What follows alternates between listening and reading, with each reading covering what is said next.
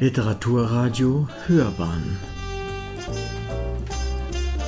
Abseits vom Mainstream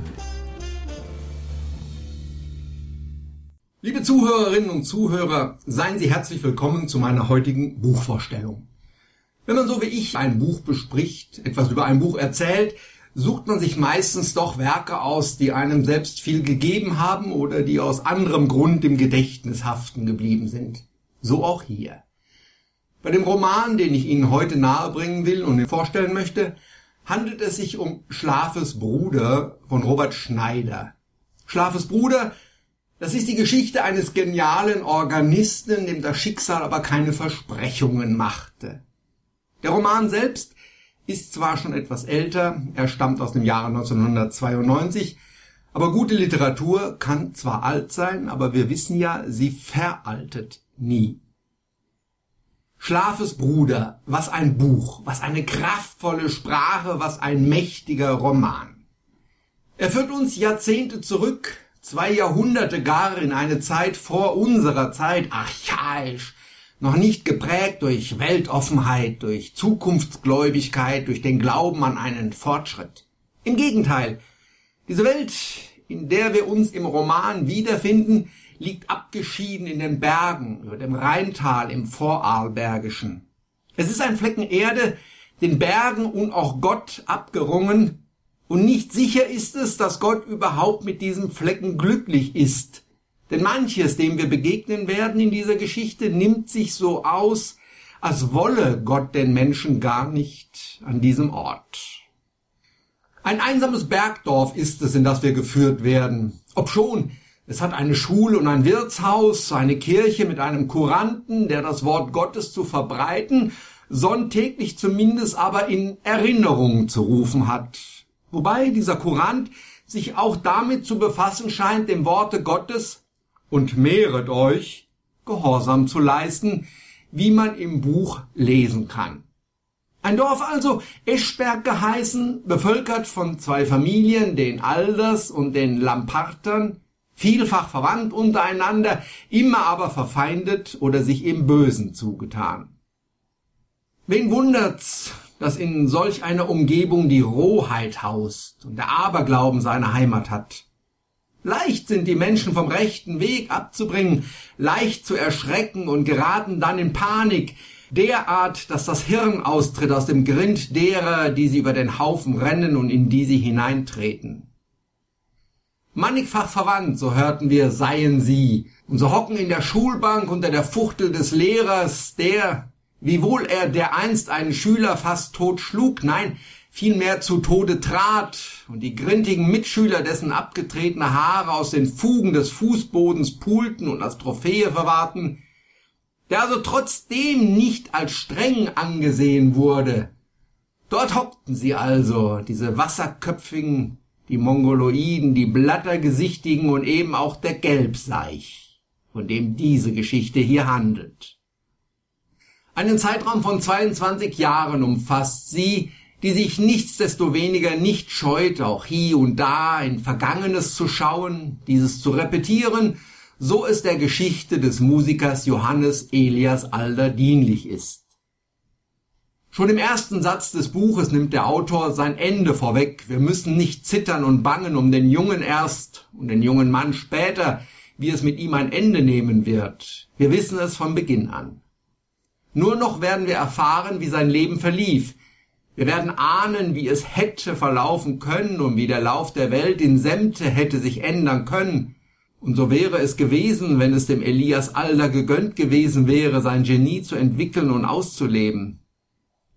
Und wir werden sehen, wie eine Welt, die Gott dort nicht wollte, untergeht.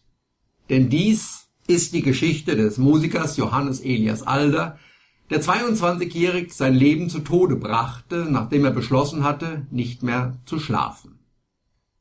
Geboren wurde es stumm, dieses Kind. 1803 schrieb man in diesem Jahr, bei der Taufe dagegen verbreitete es Angst und Schrecken mit dem, was man die gläserne Stimme nannte, mit der es den Kirchraum füllte.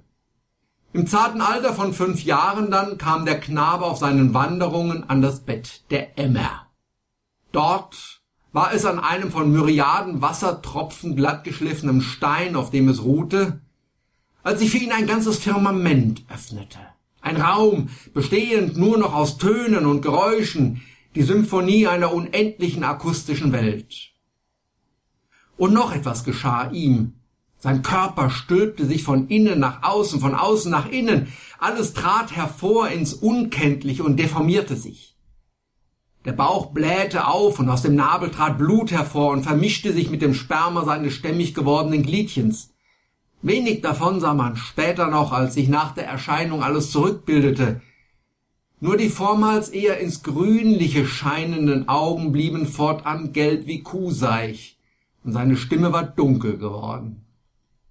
Eins noch will ich erwähnen, was in dieser wundersamen Erscheinung dem Johannes Elias Alder geschah, weil es für den weiteren Gang seiner Geschichte so bestimmend wurde. Als letzten aller Töne dieser Welt hörte er das Schlagen eines Herzens, einen Herzschlag so wie seiner, in vollkommener gegenseitiger Harmonie. Es war der Herzschlag seiner Geliebten, den er da hörte, seiner Cousine Elsbeth Alder. Somit wären, denke ich, die Zutaten für diese Geschichte offengelegt.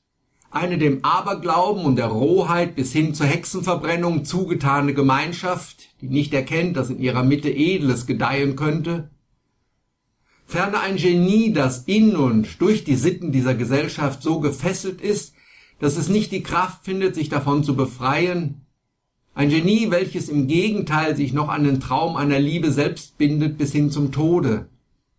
Nicht, dass diese Liebe nicht hätte erwidert werden können, aber sich zu offenbaren war den Menschen nicht gegeben.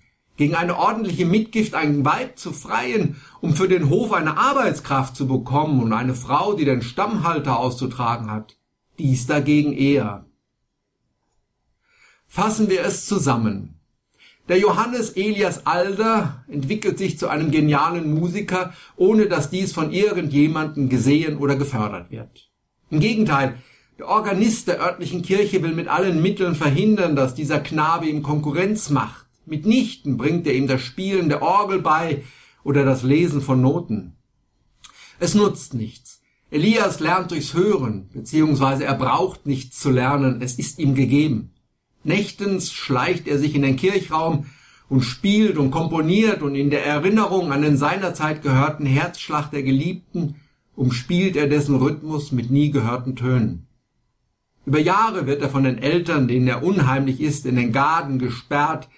In dieser Zeit entwickelt sich eine verhängnisvolle Freundschaft zu Peter, dem Bruder von Elsbeth. Föhnstürme toben durch das Dorf. Feuersbrünste wüten in Eschberg, töten Mensch und Vieh, sowie die Menschen voller Blutgier daraufhin den morden, den sie für schuldig erachten daran. Schauprediger wandern durch den Ort und verkünden, dass der, der schläft, in dieser Zeit nicht lieben kann.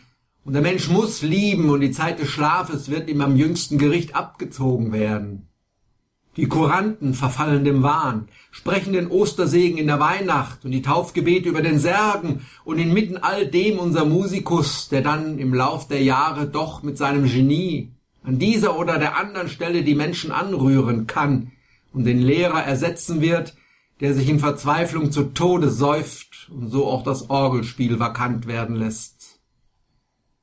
Eine letzte Gelegenheit hätte die Welt gehabt, diese Genie für sich zu retten. Allein zu dieser Stunde schien es schon im Wahn verfallen oder verfiel ihm gerade. Ein neues, zukunftsträchtigeres Zeitalter kündigte sich an, in den Städten zuerst und für viele der Eschberger zuvörderst mit Druckwerken, in denen Unbekleidete zu sehen waren. Aber die Neugier und der Wissensdurst führten dazu, dass die Städte auch in die abgelegenen Dorfschaften gingen. So kam auch nach Eschberg, die dortige Orgel zu katalogisieren, ein Stadtmensch, und er wollte seinen Ohren nicht glauben, was dieser barfüßige, stinkende, langhaarige, dünne Mann mit den gelben Augen dem Instrument für Töne entlockte. Noch nicht einmal der Notenschrift mächtig, wurde dieser aus dem Unglauben an das Gehörte heraus eingeladen, in der Stadt bei einem Wettbewerb im Orgelspiel teilzunehmen. Seine Aufgabe dort sollte es sein, das alte Lied vom Tod des Schlafes Bruder zu extemporieren. Komm, o Tod, du schlafes Bruder, komm und führe mich nur fort. Löse meines Schiffleins Ruder, bringe mich an sicheren Port. Es mag, wer da will, dich scheuen, du kannst mich viel mehr erfreuen, denn durch dich komm ich herein zu dem schönsten Jesulein. Und ja, er, unser Elias spielte, spielte in all seiner hinterwäldlerischen Aufmachung, bediente die Pedalen ohne Schuhe, störte sich nicht daran, dass die Mitbewerber sich des Gestanks wegen von ihm abwandten. Er spielte den Himmel auf Erden hinab und die Hölle hinauf. Er spielte den Tod und das Leben, den Anfang und das Ende. Er spielte die Schöpfung der Welt.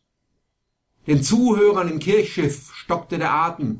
Ehrfurcht ergriff sie. Ein noch nicht gekanntes Numinoses durchströmte sie, floss in sie hinein. Kaum fand er ein Ende mit seinem Spiel, aber es wurde den Menschen nicht zu viel. Noch nie waren sie derart angerührt worden von einer überirdischen Musik, und nachdem Elias geendet hatte, brachen Beifallstürme aus dem wiedererwachenden Publikum hervor. Die Oberen befürchteten Tumulte, und es war außer Frage, dass nur einer für den Sieg des Wettbewerbs in Frage kam. Doch diesem war es egal. Von ihm hatte der Wahn schon Besitz ergriffen. Er erinnerte sich des Schaupredigers Wort, dass er nicht schlafen dürfe, weil im Schlaf er nicht lieben könne, und so beschloss er, des Schlafes zukünftig zu entsagen. Schlafes Bruder ist ein gewaltiger Roman. Er packt nicht durch subtile Gedankengänge und komplizierte Satzkonstruktionen. Die Szenerie des abgeschiedenen, inzuchtgeschädigten Bergdorfes würde dazu gar nicht passen. Es ist eine altertümlich wirkende Sprache mit vielen alten Worten und Begriffen. Sie beschreibt das Leben der Dörfler, deren Verhalten nur dünn durch eine Art Kultur überdeckt ist. Es gibt Passagen geradezu erschreckender Brutalität, wenn etwa der Peter mit seinem vom Vater zur Strafe gebrochenen Arm dasitzt und sich denkt, warum er allein nur leiden soll, und er dem Kater der Schwester daraufhin ein Bein bricht und dann noch voller Rührung über dessen Schmerz ein zweites. Aber der Autor bricht nie den Stab über seine Figuren. Er sieht sie allesamt eher als Opfer ihrer Verhältnisse, in denen sie gefangen sind wie Fliegen im Netz einer Spinne. Es ist eben genau die Tragik, dass dies auch für Johannes Elias Aller gilt, den außer seinem musikalischen Genie nur wenig unterscheidet von den anderen. Auch er niemand, der über seinen Schatten springen kann, sondern nur in ihn hinein. Die Handlung wird weitestgehend chronologisch erzählt, aber Schneider lockert dies durch Rückblicke auf Gewesenes oder Vorgriffe auf das, was noch kommen wird, auf. Zwar dreut gegen Ende des Romans am Horizont die moderne Zeit, doch ist das Erzählte so weit davon entfernt, dass es praktisch nicht verortet ist in der Zeit. Es hätte auch zu anderen Epochen geschehen können. Es behandelt mithin etwas Grundlegendes, dem Menschen eigenes. Das Thema nämlich, was passiert, wenn das Unerhörte, das Geniale und damit auch das Fremde, Unheimliche, Unbekannte in die Welt eintritt. Bekämpft man es? Erkennt man es überhaupt? Empfindet man es als Bedrohung, als Bereicherung, als Fortschritt? Wie viele Genies, so die Frage, mögen im Lauf der Zeit auf Erden gewandelt sein, ohne dass sie zur Wirkung kamen, sondern scheiterten, wie letztlich Elias. Sie hörten eine Besprechung des 1992 erschienenen Romans Schlafes Bruder von Robert Schneider.